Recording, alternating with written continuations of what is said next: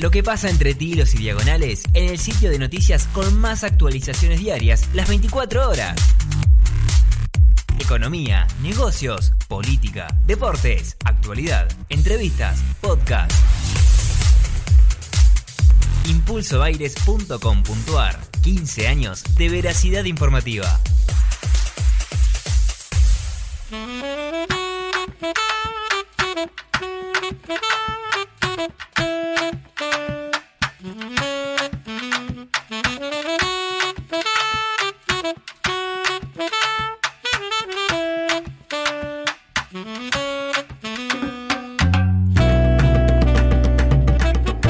Seguimos el costo de vida por Radio 96, 96.7 de la Ciudad de La Plata, impulsoaires.com.ar.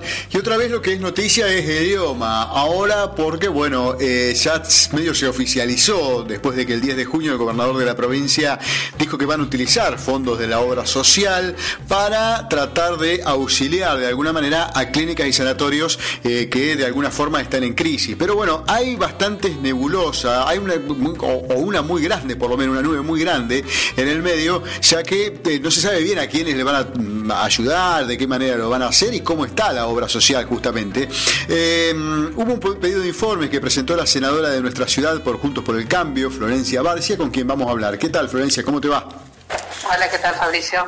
¿Cómo estás? Bien, muchas gracias Florencia. Bueno, gracias a, ustedes. A ver, eh, ustedes están preocupados también por la situación y han pedido un informe, ¿no? Sí, así es. La semana pasada el gobernador junto al ministro Golan y, el presidente de IOMA, Homero Giles, anunciaron esta ayuda hacia las clínicas, eh, que si bien nosotros no desconocemos la crisis actual que está viviendo, eh, todos y también las clínicas, pero bueno, creemos que para poder realizar esta ayuda no es el IOMA el que tiene que salvar a las clínicas, ¿no es cierto? pensemos que son 400 millones de pesos por mes que van a, darle a las clínicas, que es para el, pago de sueldo de sus empleados y para poder también ayudar en todo el tema de COVID. Que vuelvo a decir, no lo veo mal, pero no es el idioma. O sea, creo que hay otra línea de crédito, creo que es el Banco Provincia, creo que también el gobierno ayudó a las empresas a través de, si no hubo facturación, les pagó el 50% de los sueldos, entonces, bueno, eh, ahí hemos pedido el informe para ver cuánto va a durar esta ayuda, eh, de, qué partida presupuestaria también se va a tomar el dinero eh, y también qué parámetro tiene para seleccionar las clínicas y sanatorios. ¿Se las van a dar a todas? ¿A los que están asociados a FECLIVA, CLIVA?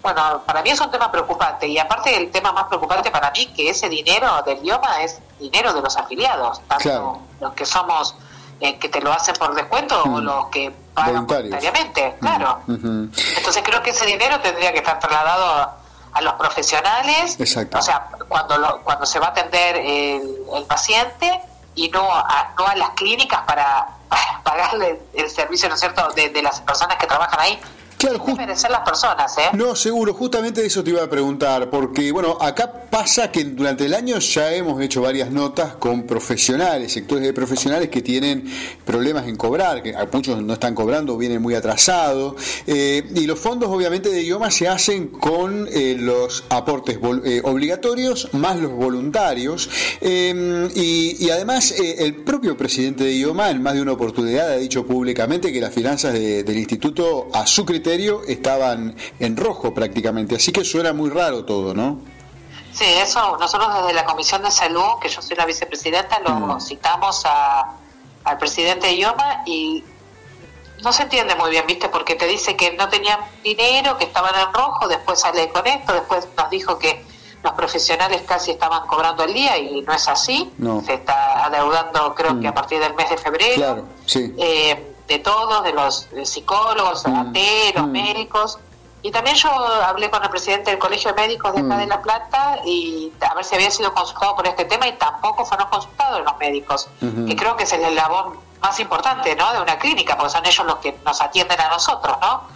Así que me parece preocupante esta medida. IOMA funciona con un presidente y un directorio, donde hay distintos sectores que colocan directores. Eh, ¿Ustedes saben si el directorio avala el anuncio o la decisión del presidente en este caso? No, no, también lo hemos pedido en el informe. Eh, a ver si el directorio lo, lo, ha aprobado, si esta medida fue aprobada por el directorio. Pero bueno, viste, los informes ahora, bueno, hay que seguirlos, hay que pedirlos y, y se, se complica cada vez más, me parece, la situación. Y aparte, después, este dinero que les otorga, eh, supuestamente después lo van a devolver en 12 cuotas. Bueno, ¿cómo van a ser esas 12 cuotas? Y después también es otra medida para decir, porque por lo que hemos hablado con el presidente de Idioma, si salvan a las clínicas, ¿de quién van a ser las clínicas? ¿Van a seguir siendo privadas o van a seguir siendo del Estado? Así que es un, es un tema para mí muy preocupante porque es la salud de, todos los bonaerenses, de toda la provincia. Dejaste eh, en lo último el tema más conflictivo, eh, como puede ser ese justamente de qué va a pasar con las clínicas, de quién van a ser después que te presten, porque ya hay algunos indicios que hablan de que podría haber alguna situación media complicada en ese sentido. Así que bueno, Florencia, ojalá respondan este pedido de informes y si no, bueno, habrá que ver cuál es la vía alternativa legislativa que siga, ¿no? Totalmente, totalmente, Fabricia. Bueno, muchas, muchas gracias por estos minutos. No, por favor, hasta luego. Hasta luego. Era la senadora de nuestra ciudad de La Plata por Juntos por el Cambio, doctora Florencia Barcia. Estás escuchando Costo de Vida, Costo de Vida. Economía política para tomar decisiones.